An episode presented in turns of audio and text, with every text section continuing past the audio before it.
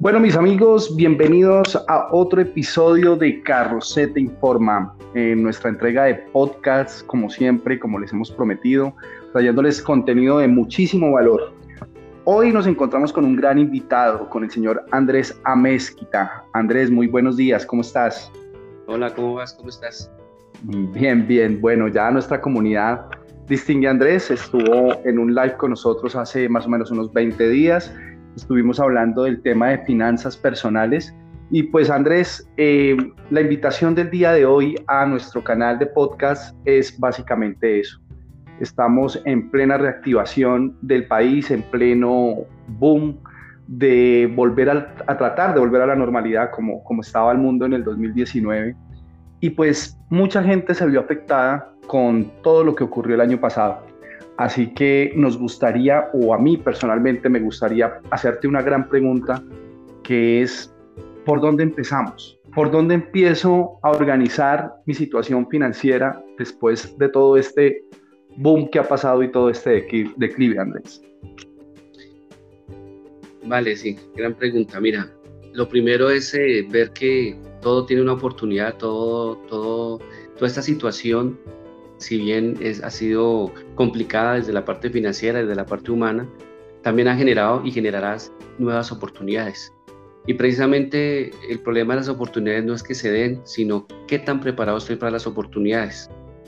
Mira que lo más importante para poder nosotros crecer, para poder evolucionar, es organizarnos, es eh, darnos la oportunidad de, de crecer, de verlo de una forma diferente, desde otra perspectiva, eh, mm, cada una de nuestras ideas que podamos llegar a, a, crear en algún momento. Hay mucha gente que se puede preguntar, venga, yo no crezco, yo no puedo evolucionar, siempre he estado endeudado, siempre estoy pagando, siempre me estoy valiendo de dinero para poder cumplir con mis cosas. ¿Qué hago? ¿Cómo me organizo? Otro puede decir, venga, yo, yo mm, soy muy juicioso con el dinero, yo no, no lo malgasto, yo trabajo juicioso, trato de crecer, trato de, invertir, pero no crezco, no evoluciono. Y otro puede decir, oiga, soy, soy juicioso, tengo cómo invertir, pero no sé cómo hacerlo ni sé dónde hacerlo. Entonces, eh, de realmente lo que sí te puedo decir es que para eso se necesita educación financiera. Y la educación financiera no te la van a, dar en ningún lado, en la, en la universidad, ni en, ni en ningún tipo de instituto. Eso no existe. Desgraciadamente, eso hace falta muchísimo porque a nosotros nos, nos, enseñan a ser excelentes profesionales, pero no nos enseñan a cómo manejarnos, a cómo organizarnos y a cómo podernos proyectar.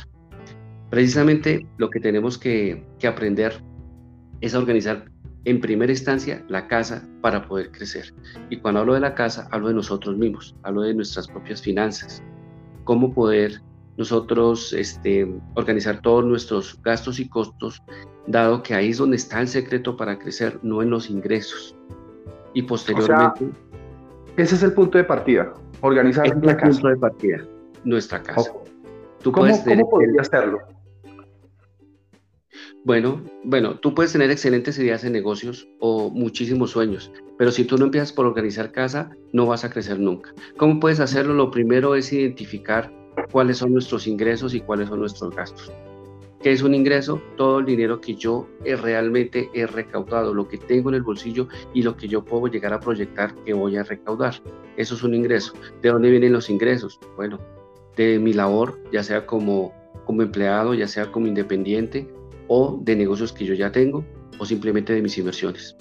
Así de sencillo. Esas son las cuatro fuentes de ingresos.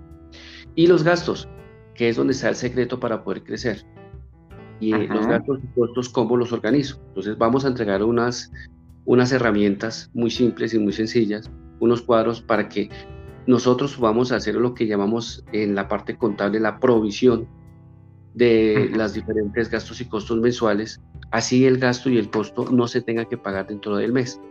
¿Para qué? Para poder identificar cuál es mi escenario financiero final, ya sea que esté en rojo que esté en punto de equilibrio. Punto de equilibrio quiere decir que mis ingresos cubren mis gastos. Y, o, que tenga, o, que tenga un superávit, que eso, ese, ese, ese es el objetivo final, tener una utilidad para qué? Para poderla invertir. Primero organizo mi casa y luego me voy para los negocios. En los negocios nosotros tenemos que aprender a identificar los negocios, a valorar los negocios, a valorar el dinero, entender que el dinero en sí es tiempo y el tiempo no se recupera. Entonces tenemos que aprender a valorar ese dinero y aprender a valorar los negocios. Los negocios, cómo se pueden analizar, los vamos a explicar. Vamos a, a ver cómo podemos organizar cada uno de los negocios, en qué negocio sí debo invertir, en qué negocio no debo invertir. No quiere decir que todo el que se me acerque me diga, mire, esto es bueno, el que tenga panería se llenó, en eh, las comidas son buenas, eh, el que tenga droguería se llenó. Esos son conceptos que la gente da, la, eh, generalmente la sociedad la da, sin ni siquiera haber pasado por ahí. Generalmente la gente que te dice, oye, la comida siempre da. ¿Usted ha tenido un restaurante? No. ¿Pero vendió comida rápida? No ¿Qué hace usted? No, yo tengo una ferretería. Entonces, y dan conceptos así, dan conceptos sin siquiera haberlo vivido. Entonces, esto es algo más práctico. Concretamente, vas a encontrar contenido de mucho tipo, eh, de conceptos y va a estar muy generalizado. Aquí vamos a, ir a ser muy concretos de cómo empezar, cómo organizarlo y cómo crecer, cómo evolucionarlo, cómo proyectar y cómo poder prever las circunstancias. Eh, algo que tú, que tú me preguntaste o que comentaste ahorita al inicio, me decías, bueno, esta circunstancia, esta situación, obviamente totalmente atípica, que ha sido la pandemia. Pero fíjate que siempre eh, eh, uno de, las, de los conceptos que hay que entender en los negocios, o concretamente, es que, es que son fluctuantes. Es que tú no todos los días ganas ni todos los días pierdes. Entonces, ¿qué es lo que tienes que hacer? Aprender a preparar tu negocio para poder asumir esas, esos cambios y que te acostumbres a perder y también a ganar. Y si tú tienes organizado tu negocio de tal forma que, esté bien proyectado, seguramente en, la línea del tiempo se va a sostener. Así de simple. Si tu negocio, si tú ves personas que tienen un negocio y de momento a otro son exitosos, pero no hacen reinversión, por ejemplo, no, no se reinventan ellos mismos, no reinventan el negocio, están condenándose a morir. Si son personas que tienen si tienen un negocio exitoso, pero no buscan otro tipo de, inversión, es decir, no, se, no diversifican, no tratan de buscar otras fuentes diferentes a las en las que ya se están invirtiendo, están destinadas a morir también. Porque o sea, tú, propones, tú propones que tengamos, o sea, si yo soy propietario de un concesionario de vehículos, por ejemplo, y me pegó durísimo la pandemia porque, pues, para nadie es un secreto que el sector automotriz fue uno de los más afectados después de esto. Eh, por las bajas ventas, por las importaciones, por la falta de materiales eh, para, para, para, la producción. Em, y sigo con, con, con, el tema de tener mi concesionario, no lo voy a cerrar, voy a seguir adelante, no tengo ventas, pero bueno, me capitalicé, tenía un dinero guardado entonces me reinvento, o sea, invierto en otra línea de negocio, hago otra cosa diferente de lo que estaba haciendo en este momento. Perfecto, perfecto. Pero asumiéndolo de una forma, digámoslo así, muy, muy estratégica, ¿no? En primera instancia, cuando tú me dices, sigo con mi negocio, eh, cuando yo tomo la decisión de seguir es porque yo ya he tenido todas las opciones para tomar mi decisión, todos los parámetros para tomar mi decisión, he visto todas las diferentes eh, posibilidades y proyecciones que pueden llegar a ocurrir. ¿Para qué? Para tomar la decisión de continuar. Si yo veo que mi negocio o mi nicho de mercado o simplemente mi, mi, mi segmento se ha acabado, pues yo puedo tomar la decisión de, acabar ese negocio e irme para otra, otra línea de negocio. Si yo veo que se puede mantener, que puede dar equilibrio y que a futuro puede repuntar, continúo y abro igualmente otro nicho, de otro, otro nicho de negocio, que puede ser hermanito de ese negocio, ¿no? Pero, eh, es decir, que tenga que ver con, concesionarios, pero, eh, pero siendo un negocio independiente. ¿Vale? Entonces eso es muy importante estar diversificándolo. ¿Por qué? porque es que cuando, cuando vienen las caídas y tú tienes todo tu tiempo y toda tu inversión en una sola cosa, pues te vas a caer con ellos. Así de sencillo. No tiene, Entonces es un tema de, lógica, empezando por ahí, y de estrategia. De estrategia. Y finalmente, eh, lo que te puedo decir es que eh, así como nuestras finanzas personales son alimentadas por nuestros ingresos y los ingresos son alimentados por los negocios, o eh, o el sueño o lo, que te, la idea es proyectarlo para que sean eh, alimentados por negocios, ya sea un negocio eh, un negocio propio, un negocio de inversión, son un poco diferentes. Y así, a su vez, eso lo alimenta quién? La batería somos nosotros como personas. ¿Con, ¿Qué hacemos nosotros? ¿Con qué actitud asumimos el negocio, eh, la vida? ¿Qué, qué, qué hábitos tenemos? Eh, de todo tipo, ¿no? Hábitos, hábitos del día a día, de cómo utilizo mi tiempo, de cómo pienso yo, eh, mis creencias, etcétera. ¿Cómo puedo yo fortalecer eso? Porque es que hay una cosa, hay que, con gente con ideas buenas hay muchísima, gente organizada hay muchísima, pero el problema, el problema de ellos es que de pronto eh, a, nivel personal no tienen eh, la fortaleza para poder asumir ciertas circunstancias. No aprender a leer, a entender, a leer las situaciones, a entender que si yo, yo estoy en un momento mal de mi negocio, no quiere decir que esto sea eterno. Mira que los que han hecho dinero lo han hecho de dos formas. Primero, eh, en los momentos de crisis, aguantando, sabiendo que eso se, que se va a mejorar y, y, sabiendo resistir. ¿Por qué? Porque de, cuando ya pasa la, cuando pasa el, la crisis, tú vas a, como han caído tantos, tú vas a quedar casi solo y coges el mercado. Eso es lo que Claro, segundo, tienes inversión, tienes capital de inversión y en los momentos de crisis inviertes. Eso es lo que hacen los que tienen el dinero. Nosotros, que lo estamos día a día consiguiendo, tenemos que aprender de ellos y también tenemos que saber eh, maniobrar con lo poco que tenemos y convertirlo en mucho. Bueno, eh, lo que nos acabas de decir, Andrés, entonces he sacado tres, tres puntos claves de lo que nos dijiste. Entonces, lo primero, organizar mis gastos, saber cuáles son. Segundo, aprovechar el activo más grande que tengo, que es el tiempo.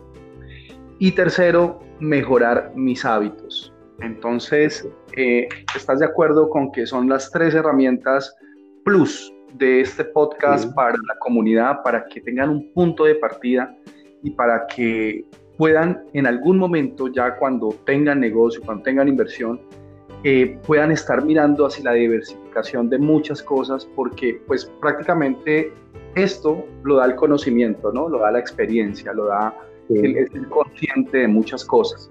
Entonces, no sé, eh, Andrés, eh, ¿qué consejo desde tu punto de vista, que estás metido en el tema financiero todos los días, eh, para las personas que en este momento están lidiando con las deudas de banco, que todos los días los están llamando, que algunos no contestan los teléfonos por el miedo a que les van a decir no sé qué cosas? ¿Cuál sería ese consejo final de este podcast para que ellos pudieran pasar de un estado crítico de alteración emocional a un estado ya de más tranquilidad y solucionando pues este problema que tiene.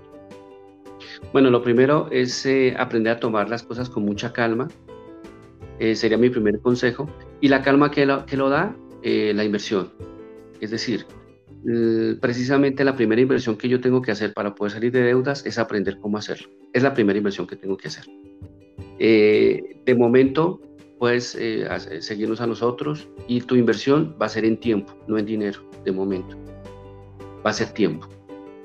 Pero la primera inversión que yo tengo que hacer para salir de, para, para salir de esa situación es aprender.